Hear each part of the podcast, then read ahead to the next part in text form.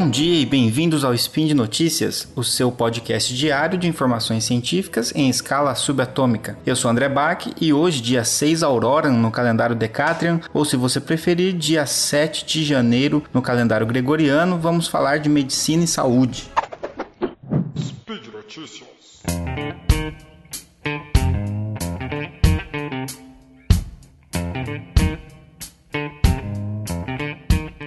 Bom, o tema que eu gostaria de discutir hoje aqui com vocês é sobre o Tamiflu, esse medicamento ou seu Tamivir, que é o seu nome químico, é, que tem sido empregado em larga escala, principalmente agora com essa nova onda, né, essa epidemia da H3N2. A gente tem vivido aí uma pandemia faz cerca de dois anos da Covid-19, mas dentro dessa pandemia nós, nós estamos tendo também uma epidemia desse subtipo da influenza que é a H3N2. Se por um lado, durante a Covid-19, a gente teve o uso de muitos medicamentos sem demonstração de eficácia sendo usado nos famosos kit Covid, e isso de maneira muito irracional, uh, nós agora estamos tendo essa onda de utilização do medicamento Tamiflu, que também teve sua utilização em grande escala em 2009, quando a gente teve a pandemia do H1N1. Mas eu queria discutir um pouco sobre a racionalidade por trás da prescrição do Tamiflu, tendo em vista que esse medicamento já está sendo esgotado em vários lugares. Em várias cidades você já não encontra mais e muitos médicos têm prescrito também, quase que na forma de um novo kit COVID, né, que seria o kit H3N2, onde você tem o Tamiflu junto com algum antibiótico antibiótico junto com corticoide, ou seja, esse mesmo padrão de prescrição que nós fizemos de maneira irracional durante a Covid, com medicamentos sem eficácia, como hidroxicloroquina, ivermectina e etc., nós estamos repetindo durante a H3N2 com o Tamiflu, que é um medicamento considerado eficaz para o vírus influenza.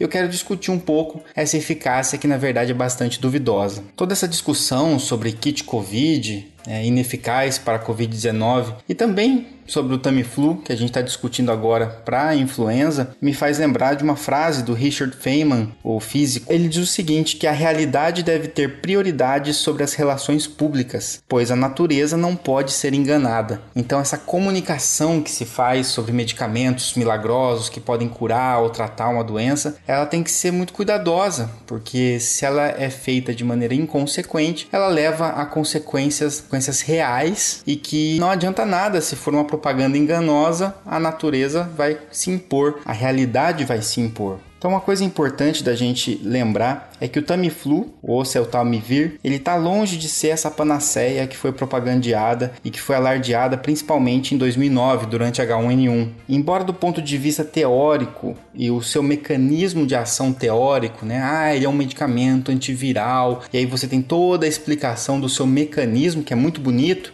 e faz todo sentido. E não é isso que os dados dos ensaios clínicos de fato demonstram. Se ele funcionasse exatamente igual se fala que ele funciona, ele seria de fato um medicamento muito útil. Mas quando a gente vai olhar os dados clínicos de ensaios clínicos e não a observação das pessoas que falam, ah, eu usei e funcionou, ou um médico que fala que viu bons resultados nos seus pacientes, a gente sabe que essa não é a forma científica de avaliar as coisas, né?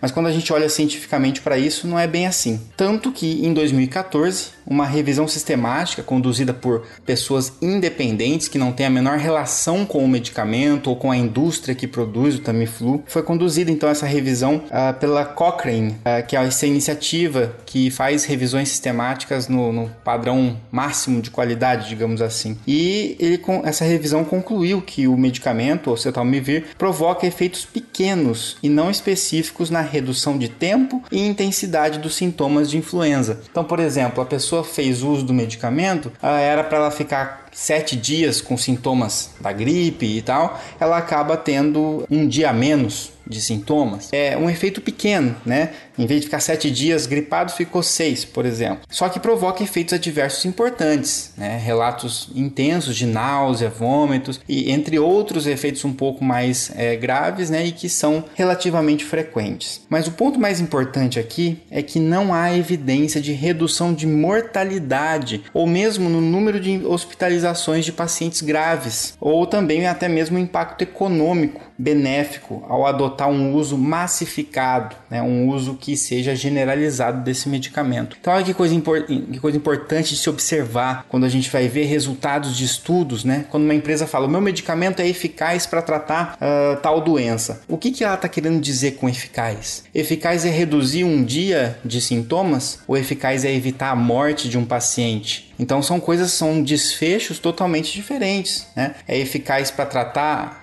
uma unha encravada ou eficaz para impedir que uma pessoa morra, né? É, e isso dá um peso diferente para o tratamento. E esses desfechos que são clinicamente menos relevantes, né, ou que são desfechos que não trazem de fato uma, um grande benefício para o paciente, eles têm que ser secundários, né? O que me interessa é saber se o paciente vai evoluir melhor, se o paciente ele vai, não vai precisar ser internado é, com uma forma grave da doença, se o paciente não vai morrer, é, e isso não foi demonstrado com o Tamiflu. Então, ele não causa grandes alterações no destino das pessoas. Aquelas pessoas pessoas que iriam morrer da gripe, elas continuam morrendo. Aquelas pessoas que iriam se hospitalizar de forma grave, continuam se hospitalizando de forma grave. Algo parecido com o que aconteceu com o uso do Remdesivir na Covid-19, que também é um antiviral, teve esses benefícios tão modestos para a Covid que ficam muito duvidosos, né? Isso sem contar os medicamentos sem eficácia nenhuma que foi, foram utilizados durante a pandemia. Bom, por esse motivo a gente tem muitas ressalvas sobre o uso e prescrição do Tamiflu e com diversas especificidades que deveriam tornar esse uso mais restrito. Existe um protocolo, uma diretriz clínica que deve ser seguida aqui no Brasil mesmo essa diretriz, ela ainda carece de muitas das evidências, mas pelo menos é uma forma um pouco mais racional de utilizar e não o que, o que tem sido feito por aí. Pessoas comprando Tamiflu, estocando Tamiflu, se automedicando com Tamiflu e médicos prescrevendo Tamiflu para qualquer pessoa sem nenhum critério. É importante lembrar ainda que em 2017, depois dessa revisão sistemática, outros estudos também saíram e em 2017 a OMS removeu o Tamiflu da lista de medicamentos essenciais, né? Ou seja, não é um medicamento que provoca uma mudança no cenário tão positiva a ponto de ele ser necessário. Então, esse paralelo que a gente está vivendo da Covid-19, juntamente com H3N2, elas levantam alguns pontos importantes, porque são duas doenças parecidas até, duas doenças virais com características muito próximas, tanto que se confunde muito o sintoma de um e o sintoma de outro. Né? Então, alguns pontos importantes que isso levanta para nós parece que não há tradição de eficácia de medicamentos para vírus que provocam infecções respiratórias agudas. O Tamiflu, que sempre foi usado como um grande exemplo, na verdade é um exemplo muito ruim, o que faz a gente pensar que a gente não deve direcionar tanto os esforços para os medicamentos, porque a gente está dando muito tiro sem conseguir causar algum benefício. Em contraste a isso, as vacinas têm sido as ferramentas mais importantes nesse tipo de situação. Então, o que está trazendo benefício para nós na Covid são as vacinas. O que trouxe trouxe benefício até agora para nós nos casos de gripe foram as vacinas que são atualizadas anualmente. E nessa vacina da H3N2 também está sendo atualizada e vai ser disponibilizada a partir de agora, do início do ano. A gente tem que investir nas armas e nas ferramentas que de fato trazem benefício. E as vacinas têm tradicionalmente trazido infinitamente mais benefícios em doenças causadas por vírus respiratórios do que medicamentos. Outro ponto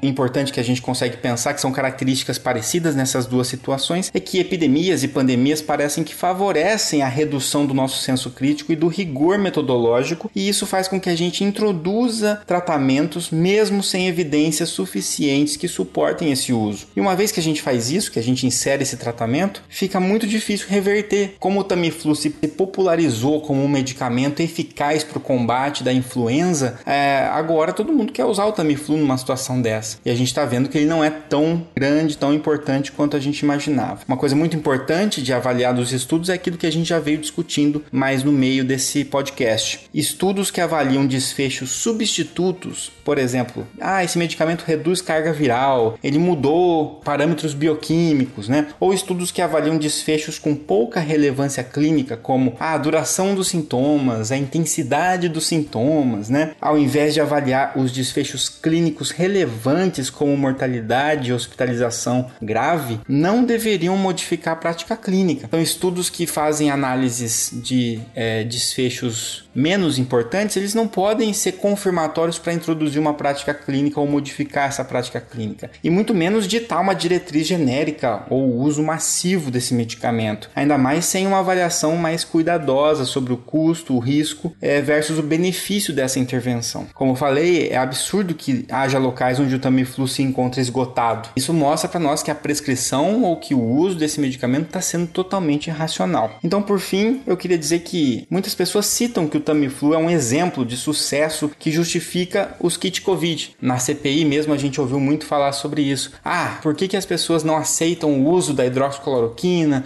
do uso de vários outros desses medicamentos, sendo que para o H1N1 se utilizou o Tamiflu? Então, na verdade, o raciocínio é inverso. A gente tem que perceber que o Tamiflu está longe de ser um fármaco que mudou radicalmente as consequências negativas é, do que ele se propõe a fazer. Isso só reforça para nós como é difícil encontrar um fármaco antiviral de ação aguda para um vírus respiratório. Esse é um grande desafio. Sendo este um grande desafio, e nós temos um outro caminho sendo percorrido que sempre trouxe muito sucesso, que são as vacinas, mas ainda que a gente tem que investir na vacinação, ainda mais considerando o país onde a gente vive, que é um país tradicionalmente muito forte na vacinação. Então era isso que eu queria conversar hoje com vocês. Se você quiser deixar algum comentário, comente aí no post ou envie um e-mail para contato@saicast.com.br. E é sempre bom lembrar que este e outros podcasts de ciência só sobrevivem graças ao apoio de vocês, seja apresentando para um colega, compartilhando, avaliando o nosso podcast nas plataformas de distribuição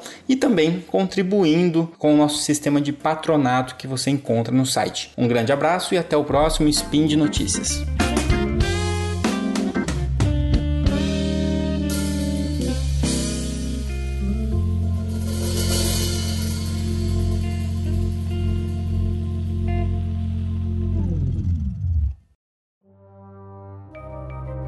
Este programa foi produzido por Mentes Deviantes.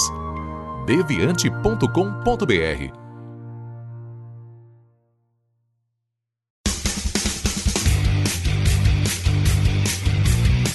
Cortes, edição de podcast.